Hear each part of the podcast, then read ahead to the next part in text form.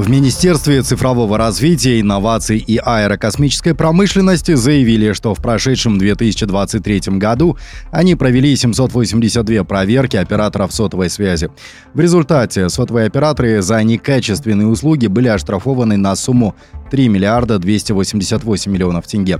В бюджет же было уплачено с учетом предусмотренной законодательством скидки 1 миллиард 644 миллиона тенге.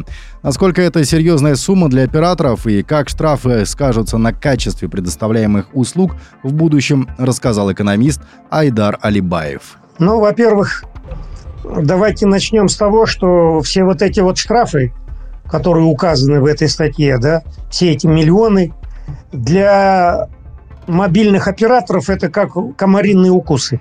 Это как, знаете, это какая-то арифметическая погрешность для них. Поэтому ничего от этих штрафов меняться не будет. Наглеть они не перестанут. В сговор сходить они не перестанут. Цены поднимать они не перестанут. И о качестве услуг заботиться они тоже не будут.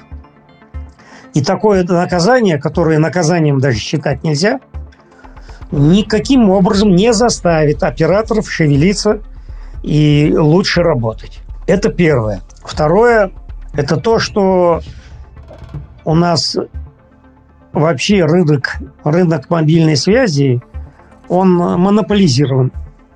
И независимо от того, что там вроде бы формально присутствует несколько компаний, на самом деле входить в сговор им очень легко.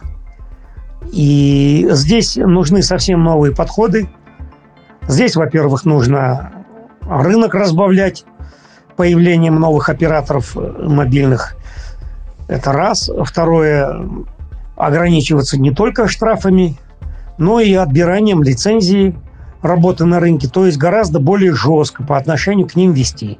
А то, что сейчас происходит, это так, знаете, это, это легкое похлопывание по плечу которая означает, ну ладно, ладно, ничего, продолжать дальше в том же духе.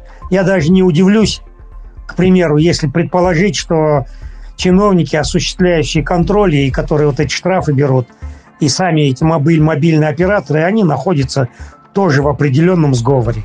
Ну, по крайней мере, такое нельзя исключать.